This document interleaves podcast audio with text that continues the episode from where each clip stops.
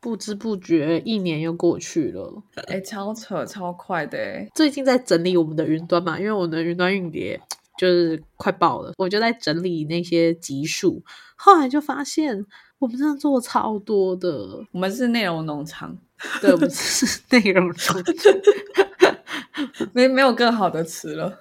对，而且我二零二二年事实上还没有整理完，真的太多了。于是，总之现在又是十一月，十一月其实就是本台台庆啦。对，哎，很多人都会就会问我说，就是知道我做 podcast 的时候，他们就会很惊讶，就说我已经做两年，而且啊，真的，我们每周都更新。对，是我还有一个前上司，然后想要找我做 Cypher，然后他跟我另外一个同事说，他不是都要做 podcast 吗？还有时间做 Cypher 吗？太过分了哦，嗯，可是可是可以什么事情一开始做决定要做，然后就做两年，不就是一个很值得信赖的人吗？哎，其实我也觉得是是吧？就是，而且重点是一没赚钱，然后二二也没有什么东西，然后还可以跟着，我觉得你超伟大。对啊，没没赚，因为我一开始想跟你做，就是因为我自己想象出来它可以赚钱嘛。确实是。我那时候还想说啊，我要做这个做那个，因为可以赚钱。这样，我想做 podcast 的理由也是因为我在想什么，就是创造一些被动收入。所以我想说，哎，podcast 跟 YouTube 好像都是被动收入，那我选择 podcast 好了。然后结果发现，哦，其实还很远呢，只有被动没有收入。这样，我很主动，好不好？被动的没有收入，还主动的没收入，这样。好，再讲下去就真的要哭了。嗯，今天这一集呢，就是我们的两周年活动呢。今天我们要分享，在这一年，就是从二零二二的十一月到二零二三的这十一月的这一年时间内，我们各自最不喜欢的一个内容跟最喜欢的一个内容。对，哎，我觉得你那时候提这个 topic 的时候，我真的觉得还蛮蛮酷的。就是应该很少 podcast 会告诉你说，他觉得他做最烂的一集。重点是我们还一人说一集。所以总共有两集，没没错。不过在开始之前呢，因为我们只能一人说一集嘛。可是我在翻这一年的记录的时候，其实我有看到几集对我来说是很特别的。我决定在节目开始之前先讲，这样我就不算犯。哦，好好。首先呢，我觉得很特别的有两集啦。第一集是四月十七号的政治，韩国民主转型的故事。在这集里面，就是炫和给我们介绍了其中一个是光州事变嘛，嗯，对，我们就有提到了说台湾跟韩国的历史其实何其相似，然后但是我们很幸运的就是没有这么多的流血冲突，便达到了现在的民主政治，其实超级不可思议这样子。对，那时候我们会做这集是刚好有一个新闻，就是那时候韩韩国的一个前总统的孙子对着光州事件受害者的家属下跪。对对，就相当于蒋万安对二二八受害者下跪这件事情，就是这么大的事情。所以我就想说啊，台湾不是最喜欢跟韩国比了吗？这件事怎么不比？然后就做了这一集。对啊，所以真的是很很神秘。然后呢？我在十月十号的那个假期啊，我就有去韩国玩，然后我就跟当地的导游就有在聊天，他是一个会讲中文的韩国导游，真太好了。我就问他说：“哎，那关于就是之前这个孙子向。”受害者道歉的这个事情，那你有什么看法呢？他直接就说：“哦，那个孙子怪怪，其实他道歉根本没有办法代表任何事情。”这就牵扯到那个孙子，他其实是有也是有持有毒品啊，然后在吸食毒品的这些前科。那韩国跟台湾一样，都是全面禁止毒品的，所以对于他们而言，其实这个道歉，嗯，有点毫无诚意，然后并且是有点来乱的感觉。哦，就是他们的标准也蛮高的，对。但是我觉得韩国很棒，就是因为他们的民主转型过程中是真的非常多流血冲突的，所以会导致他们其实是非常珍惜这份民主的。就包括之前我们有提到的，像是韩国人在建立工会的比例啊，比台湾多太多了。然后他们也很擅长抗议跟罢工，他们有一定的抗议的习惯哦。就是他们会在青瓦台前面的广场，然后聚集去做抗议，然后抗议完之后，大家会把东西很干净的收起来，然后就回家这样子。嗯，这个文化真的超好的。然后还有像是韩国总统很常被关到监狱里面，就是入监。他们也有谣传说什么是什么青瓦台风水不好什么之类的，但其实说实在都 是他们对于民主很珍惜，然后并且就真的很严很正式的去 review 每一个他们的总统的一个举动，所以我真的觉得，其实在这方面他们做的真的很好。对，就是就是韩韩国跟台湾。真的很历史发展真的很接近，就是我们都在被日本殖民之后遇到军人的独裁跟那些白色恐怖的事件，然后我们都用抗争的方式获得了民主。但是比较不幸的是，韩国他们发生很多的流血冲突，台湾也是有，比如说郑南榕事件，可是它不是一个比较全面的很多人的受伤。就是我不是说白色恐怖，是民主转型之后的的当下。对。对对对对对，时间点要特别 提提好一下，我们也是有了，嗯，我们有读历史哈，是，对，所以所以我所以我觉得你你刚刚问了那个导游，就觉得哎，真的蛮酷，就是实际上问一个韩国人他们的观点是什么，可是对于我我们来说，我们是台湾人，我们其实就是想要至少有个道歉，我们因为我们现在是连真相都没有。对，韩国人其实也在等待那个道歉，只是他们不想要不买单这个孙子的道歉。对，因为他们已经没什么公信力了啦。这件事情很政治化，政治的一个很重要的重点就是公信力。没错。然后那差不多就是这样。然后另外一集对 Alex 很特别一集，就是在六月四号的直癌。不能无缝接轨就注定失败。全面分析裸辞这一集就在提到我有个好伙伴，他叫炫，然后 他裸辞的故事。因为我那时候裸辞了没？哦，在差两星期，对，两星期后真的就辞了。对对，嗯，就是我一路上从六月四号听你裸辞，然后寻找自己的人生，然后到你的期中报告跟后续的这些。嗯，到现在呢，我也实际上真的辞职啊。虽然我算留职停薪，总之我现在也是没有工作，在家里会在这。但是呢，就是我觉得了解什么才是重要的，而不要被工作还有薪水绑架，这其实是很重要的。我我觉得这件事真的，我我至至少就是已经快要快要半年了，然后这半年来都还是要一直努力提醒自己的地方，因为我慢慢开始要准备回到职场，就我现在有开始。接了，就是很幸运的因缘际会之下，开始接一些公司，呃，管理顾问公司或是创投公司的案子，然后慢慢有开始回复那个打工仔的身份，这样，然后还是会发现，我心里面还是很容易去纠结 title 是什么，然后薪水是多少，但不是说这不重要，而是这件事情的它会不会限制你？这样是我发，我后来发现我身边就除了除了 Alex 之外，我有别的朋友就。不，他们可能没有听我 podcast 啊，但是他们知道我的心路历程，跟我现在我后来的那几个月的经历之后，他们也也真的蛮多人都决定要裸辞，我就觉得，嗯，就是我是不是一个坏坏的 KOL？嗯，或是一个 virus？选 virus？好，很高兴喜欢这一集。嗯，然后我在十月三十一这边辞职之后，我有认真的思考，然后同步也找了其他的工作。那当然也很感谢你引荐了我另外一位可以跟我呃开开导我的一位，也算是人生导师吧。然后，所以我对于我十二月十一接下来将展开的新工作也是充满期待了，这样子。超棒！而且我们会访谈你的新 mentor，对不对？没错，心灵 mentor。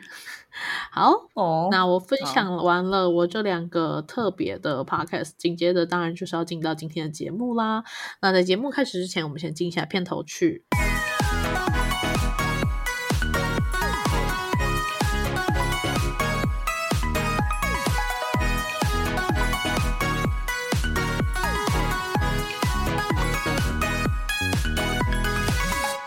我不知道我老的时候世界会不会爆炸，但我知道再不说出来我就要爆炸啦。我是 Alex，我是 Shan。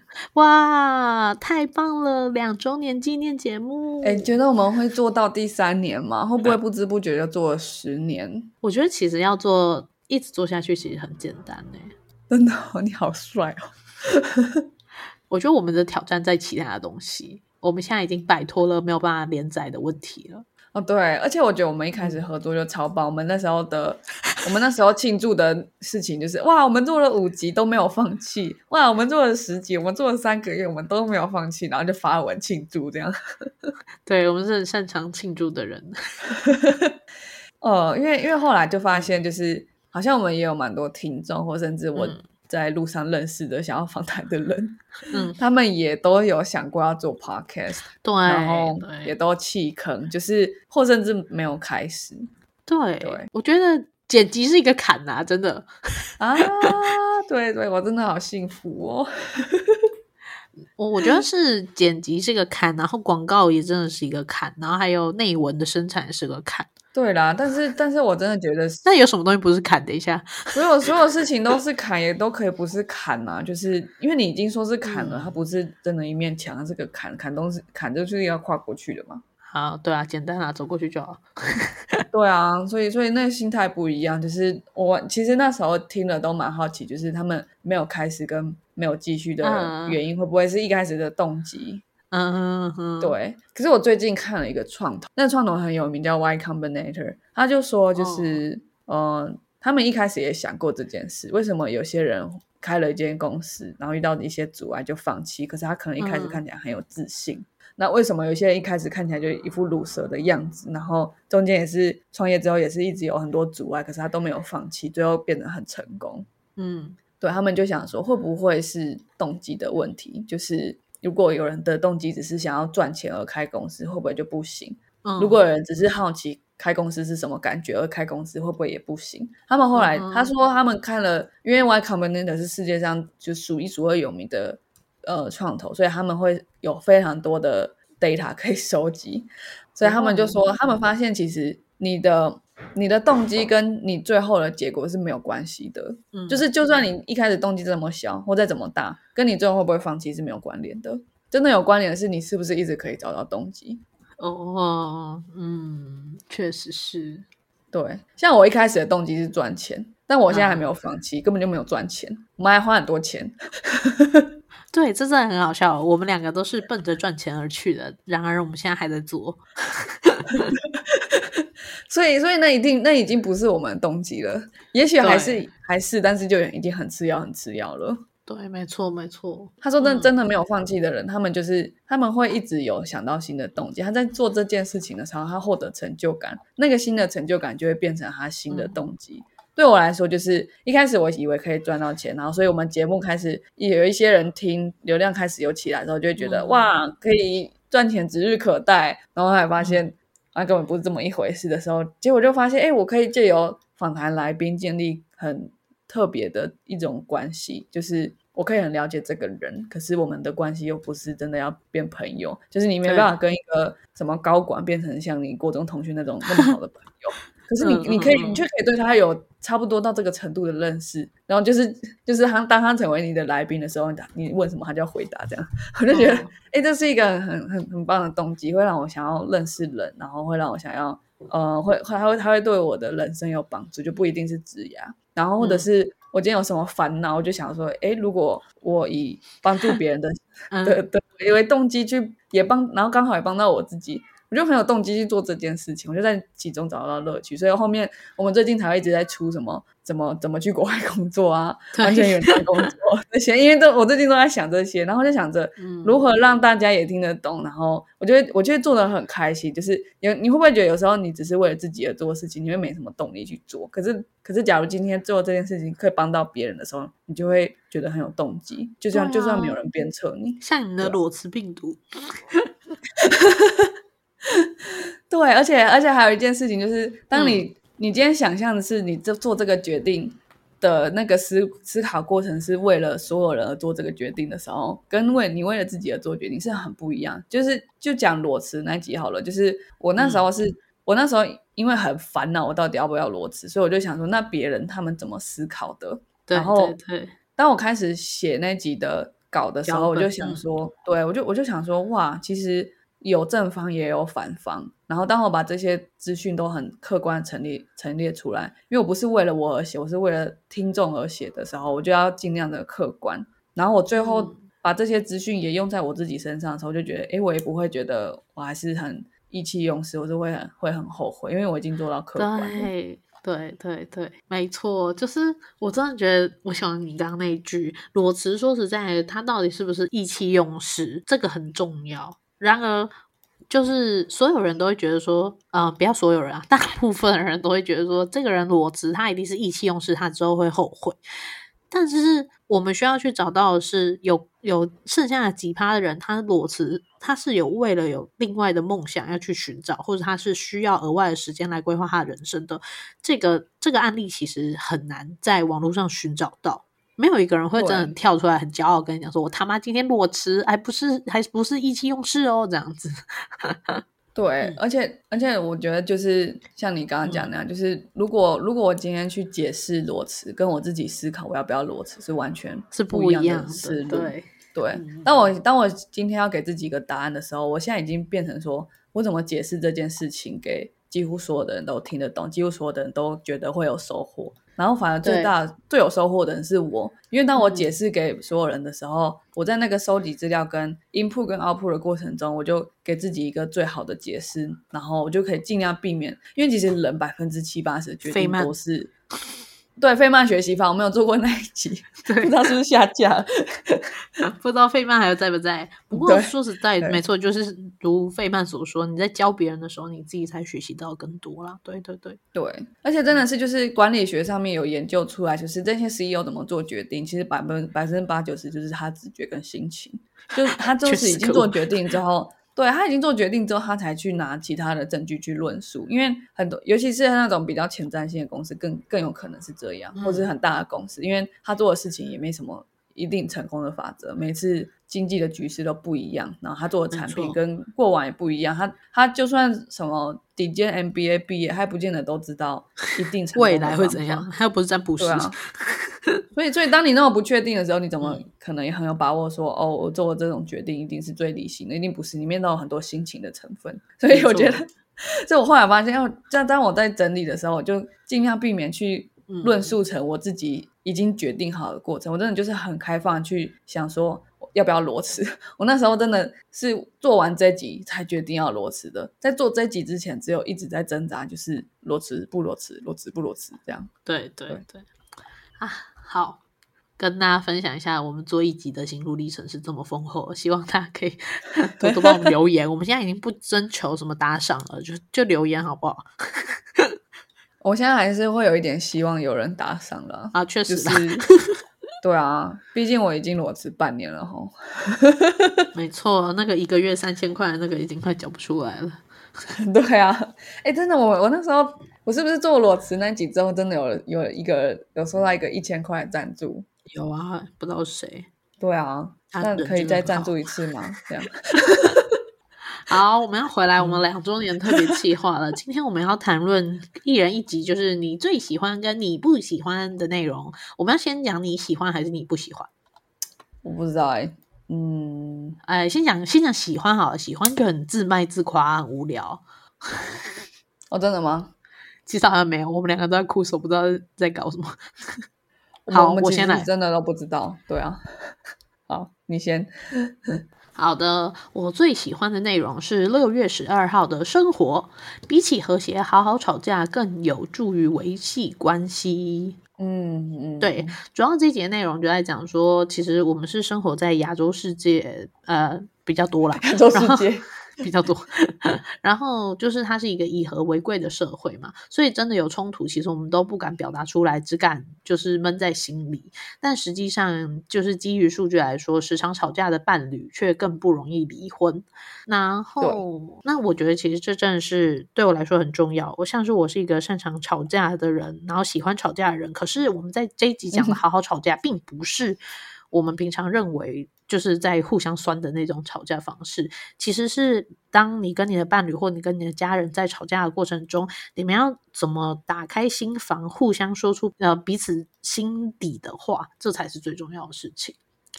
对对，因为因为有时候你你没有那种很生气的感觉，你是很很少很难有那个动能去讲出来，你真的忍很久的事情。所以那集的重点就是不吵架跟。吵架，你不如吵架。那真的要吵架，你要好好吵架。然后怎么样叫好好吵架？就是他一个很核心的观点，就是你的吵架，你是为了赢那一场架，还是你是为了把所有心里的话宣泄出来？那个观点是那个就是核心。然后它是来自于一本书，它好像就是叫《好好吵架》这样。对对对，我们的第二本书介绍是《好好吵架》这本书。对。然后我自己特别喜欢这一节的原因，就是他会让我知道，说说其实吵架就不是一个只有在流血的一个过程啊，嗯。然后我也很建议大家去听，尤其炫一直不断的在举一些很搞笑的例子，我觉得很棒。像是说，呃，我跟你吵架，我就说你为什么牙膏要从中间挤，而不是从后面挤？但是这可能引发的是一个人他心里不想被约束的心态啊什么的。那那就真的是一个脑洞超级大开的例子。然后我觉得这件很好笑。一个讲很重要的，讲很重要原理，但是其实讲的例子都超级荒谬。哎，我真的觉得我们很深入浅出啊，确实是，是吧？好，那你嘞？你最喜欢哪一集？我最喜欢的，我觉得我还是一个现实的人。我最喜欢就是我们流量这一年流量最好的一集，哎，是吗？呃，第二号，前三名，前三名，对对对对对对，已经忘记了。好，它叫做这集的 topic 叫充满力量的性感。打扮成女同志正当红，哎，大家听完之后可以去找那些集数，我们有把它贴在那个单集叙述的链接，可以直接点进去听，或是你直接打这些关键字，这样。虽然标题很长了，我知道，没关系。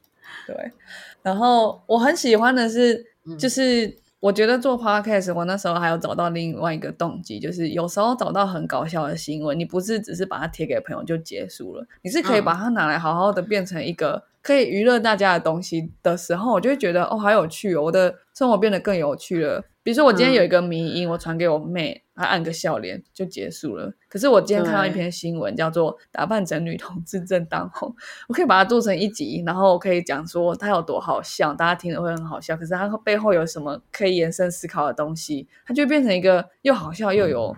思考价值的东西，我就觉得哦，我做了这集，我蛮骄傲的，我蛮喜欢。但我觉得这集荒超荒谬的，好不好？我们一直在想象那个女同志，然后一直啊死啊死的，超荒谬。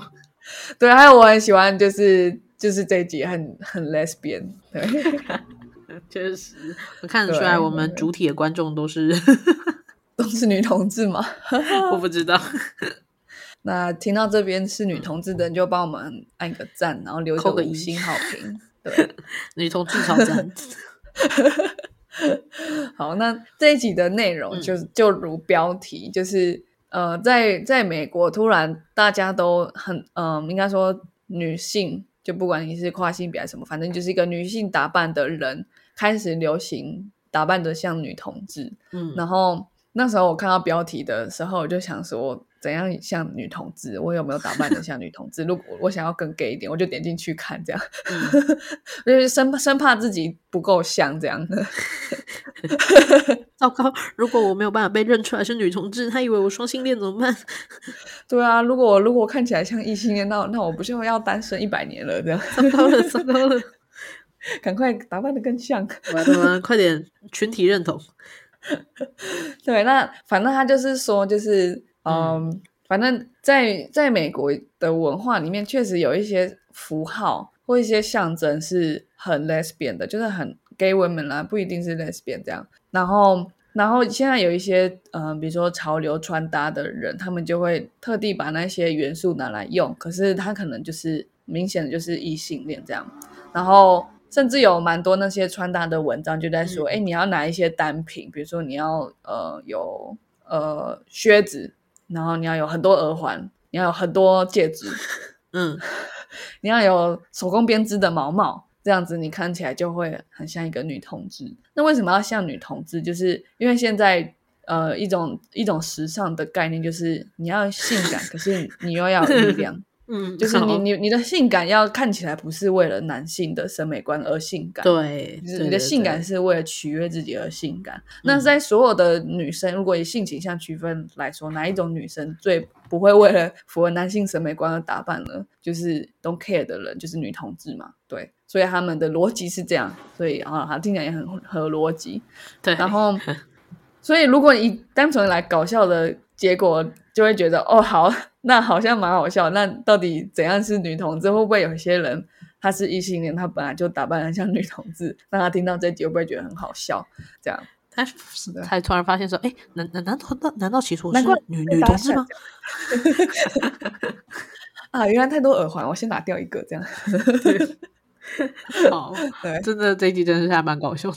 嗯，对，然后然后我看到我我继续去查之后，我才发现，嗯就是因为他这篇文章本来是好像是 New York Times，就是很很有名的媒体写的嘛，那就有一些就是呃 LGBTQ 社群的媒体，他们就去写写文章去回应这件这个潮流或者或这篇文章。那他就是他就在说，就是呃这些这些成员他们 LGBTQ 这次这次是 lesbian 被拿出来，那他他被简化成某一些符号，比如说呃很宽松的牛仔裤，不会显露出嗯。线条的牛仔裤，被简化成这些符号或是刻板印象的时候，会可能会对这些群体造成怎么样的限制或怎么样的伤害。是，对，然后我就觉得，哎，这个观点是蛮有趣的，然后也蛮就是 inclusive 的，就是当然每一个人都有打扮自己的风格，可是，嗯。就像有时候我们会去挪用别的文化，那你有没有细心到去注意说，你跟这个文化之间谁的权力比较大？如果你把这个文化的符号借去使用了，你是一个更有发声权的人，会不会让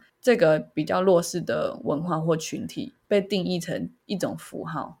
嗯嗯嗯，就像就像在嘻哈文化里面好了，就是如果有白人的呃饶舌歌手，他他把嘻哈文化的元素放在他的音乐里面，可是他做的东西更受主流市场接受，有可能因为他是白人，有可能因为他他怎么样，那他就会蛮有机会，可能就会被批判说，哎，你就是去借用这些黑人的文化，然后只是符合你自己的。价值，可是你更创造这两个文化之间的不对等关系，因为他们之前的嗯东西被你拿走，你赚更多钱，那彼此之间不是就变得更更更对立这样？对对对对对，就是当我们在特别标记一个群体的，我我真的觉得有时候这种这怎么讲呢？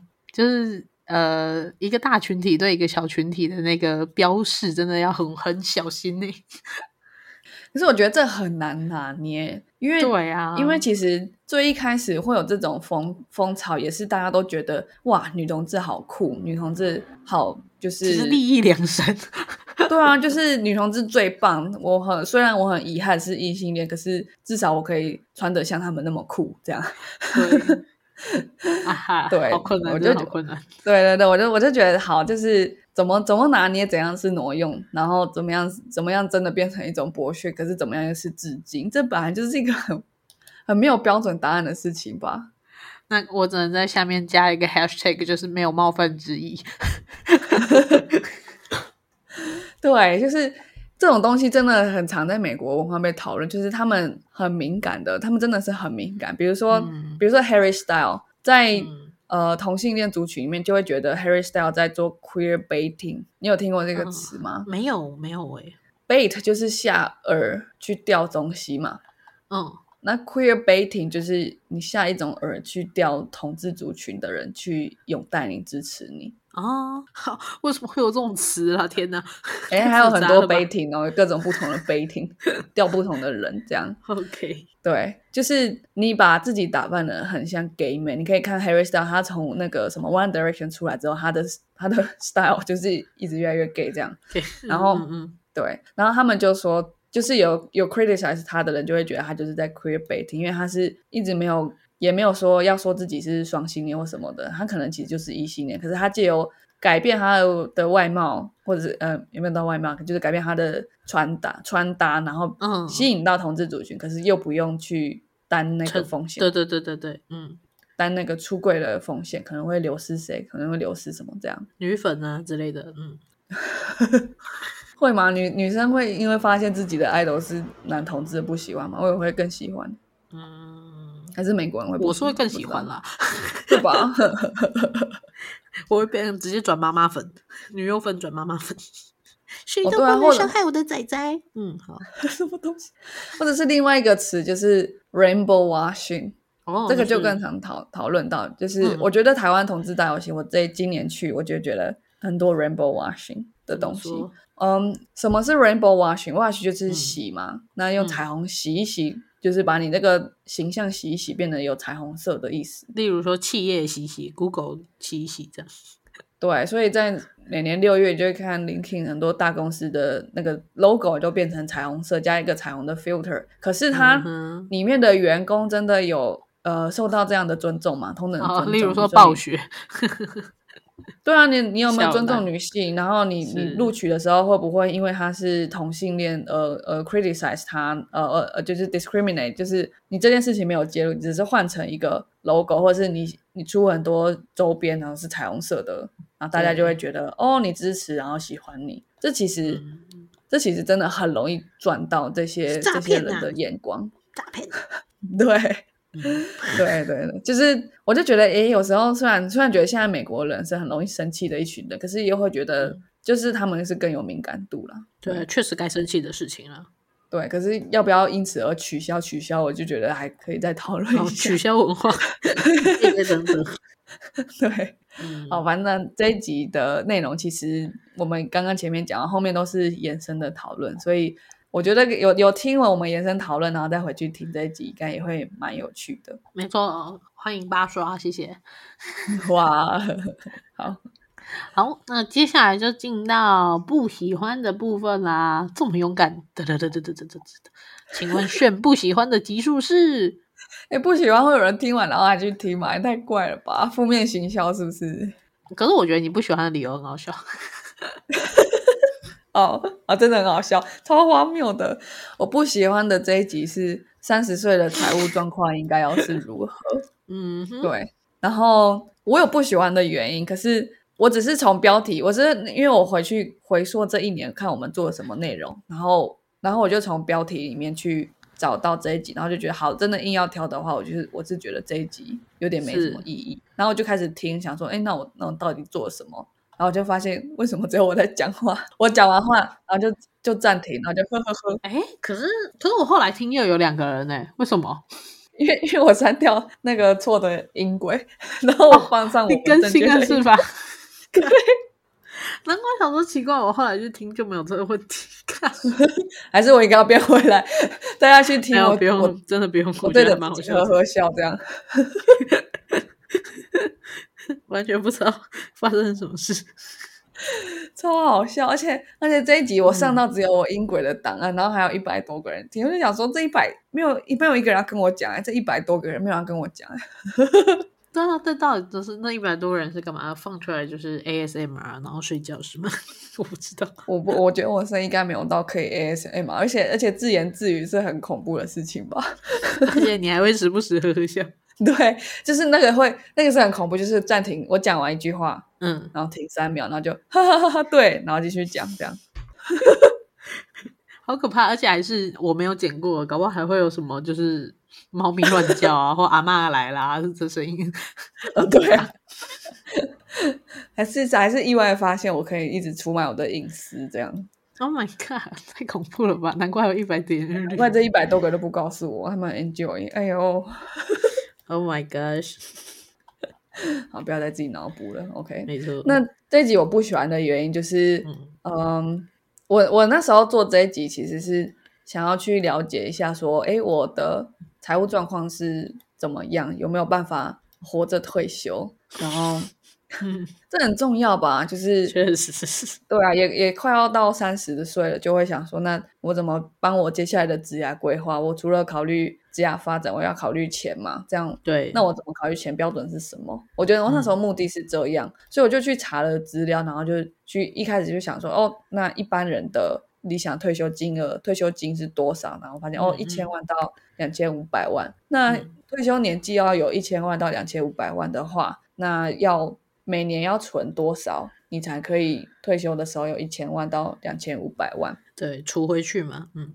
对，然后就发现哦，这样子做完这一集之后，就发现哦，大部分台湾人都没办法活着退休。面对了事实，发现说算了，我们还是再留子孙。我决定去贷款贷一笔。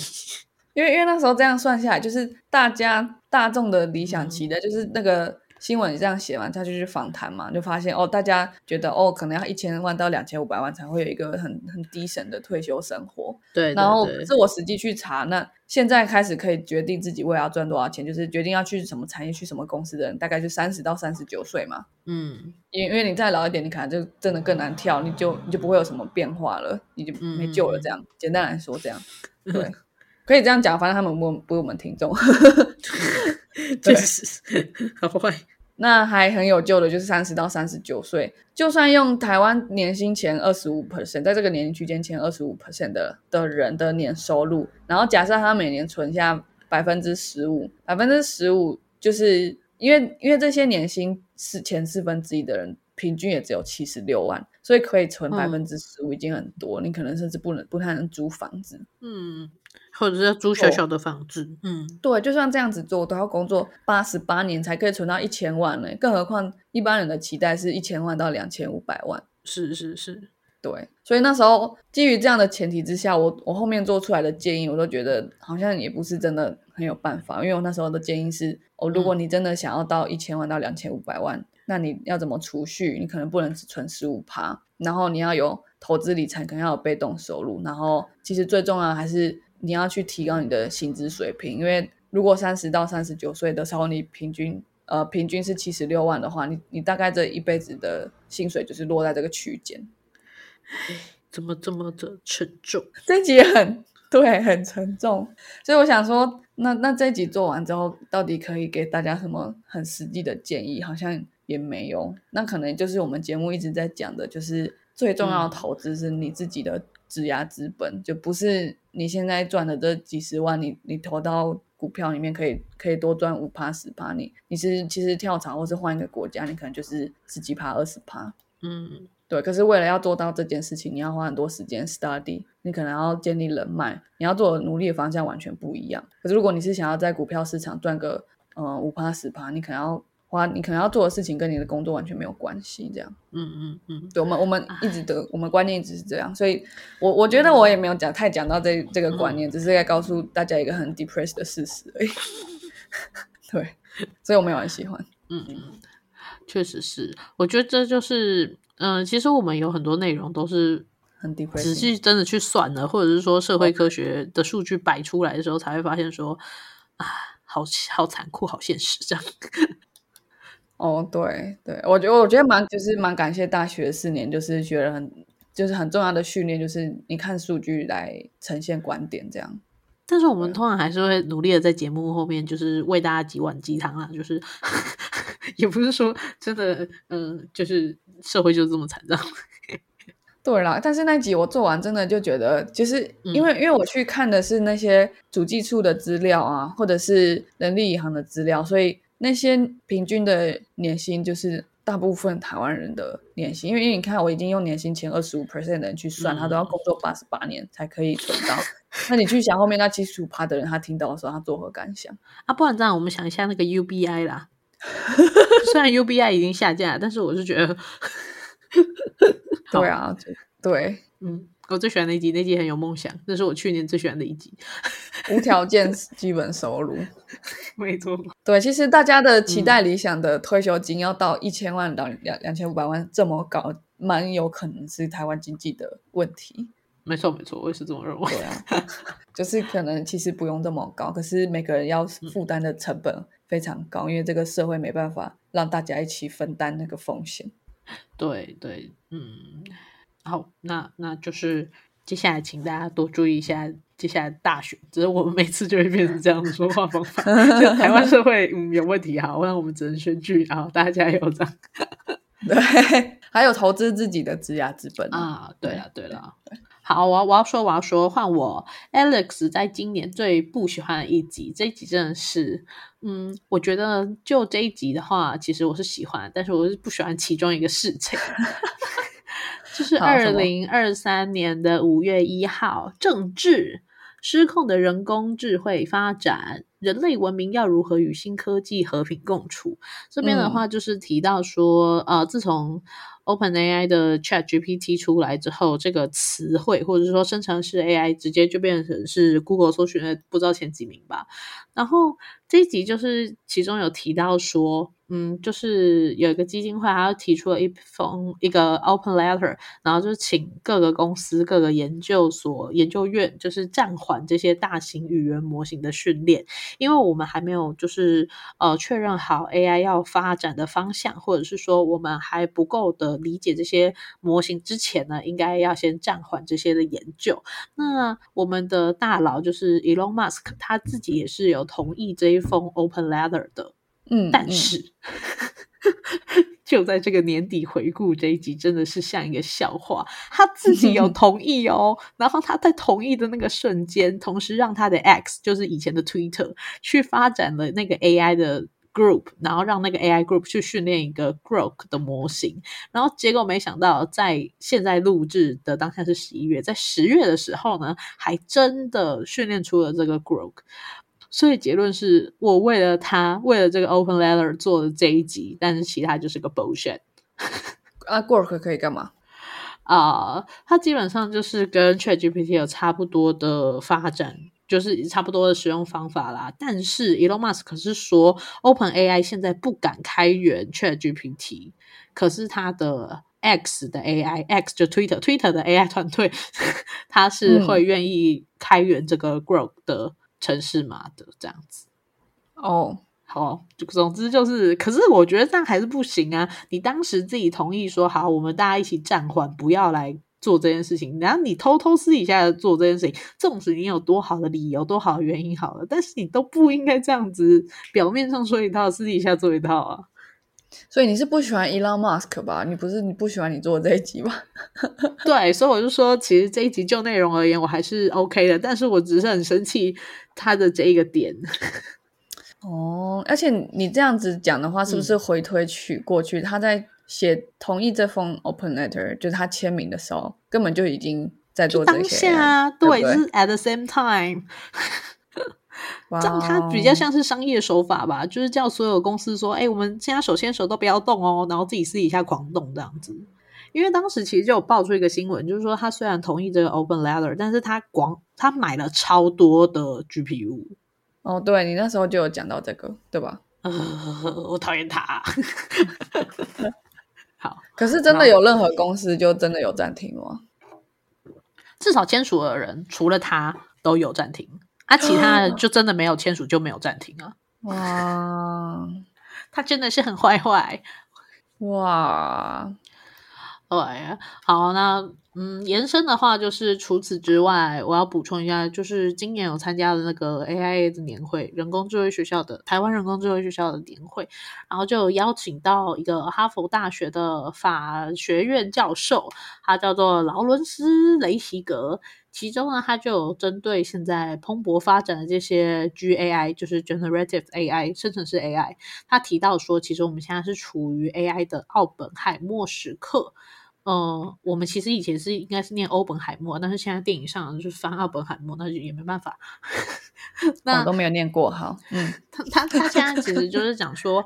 呃，当时呃，奥本海默在做原子弹的时候，他知道说做出来可能是对人类有非常大的伤害，对整个社会都有很大的伤害。但同时，如果我们好好使用的话，它是一个科展呃科学非常棒的发展。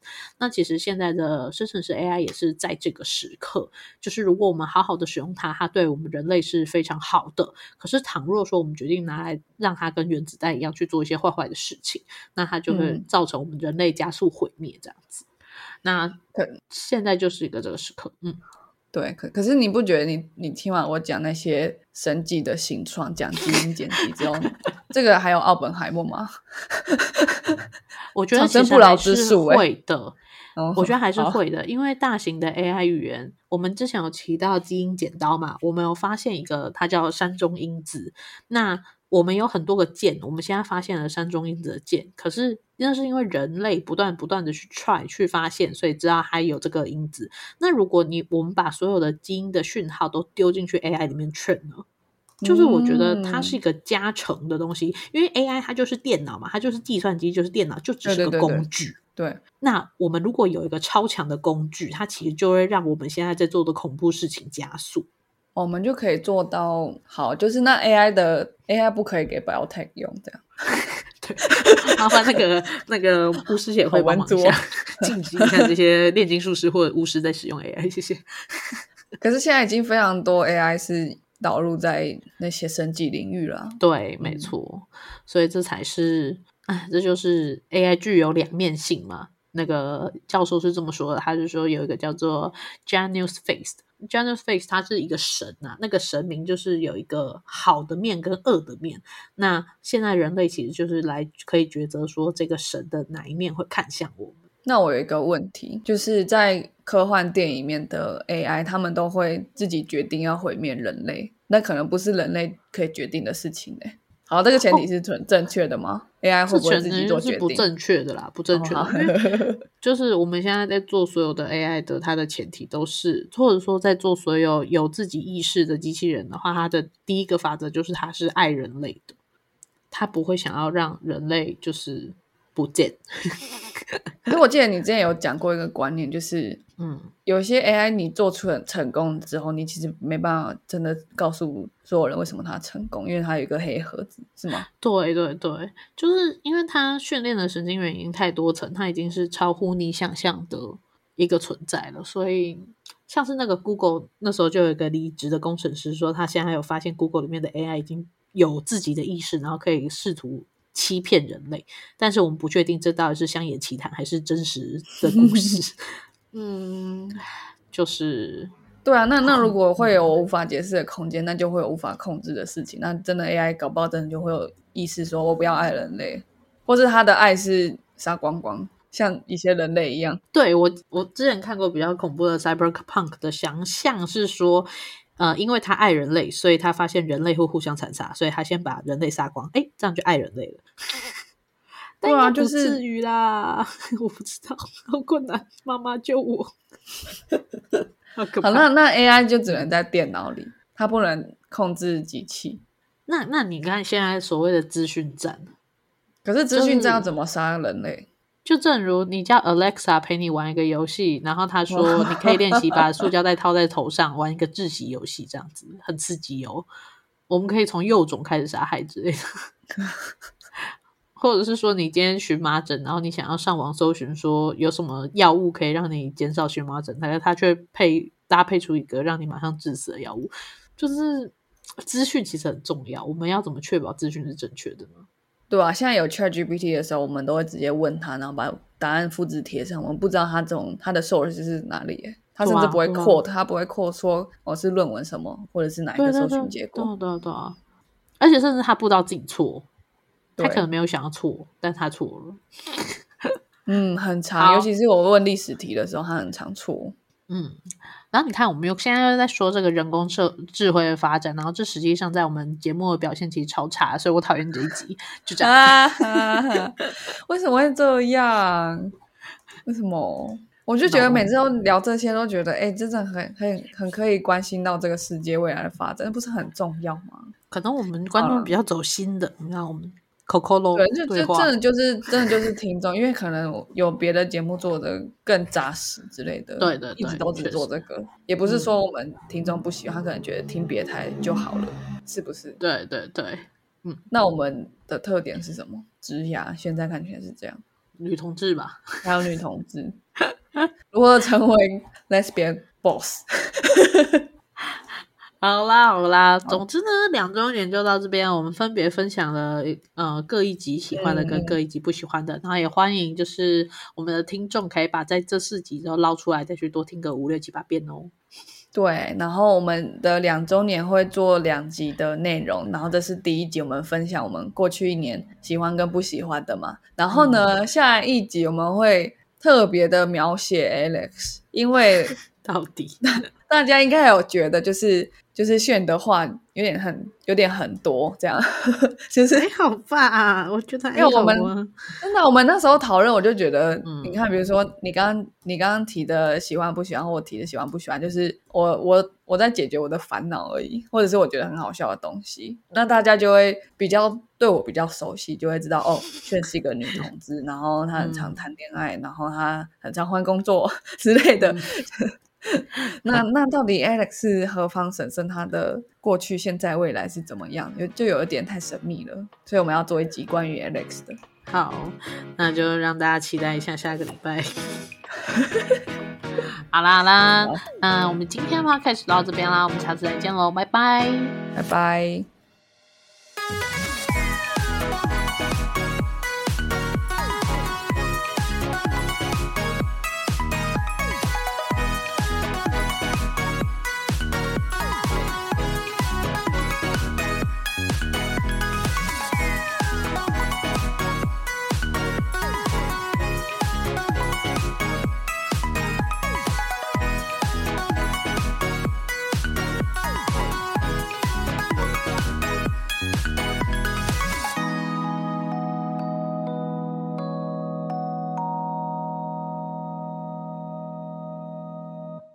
感谢收听到最后的你，现在立马按下关注并开启通知。也欢迎点击本集留言连结，让我们知道你的看法。如果你连这句话都听完了，是不是该关注我们啦？啊，如果你已经关注我们了，是不是该发了我们的 Instagram 啦？啊，那如果你已经发了我们的 Instagram，是不是该赞助我们啦？啊，如果已经赞助我们了，那我们谢谢你啦，拜拜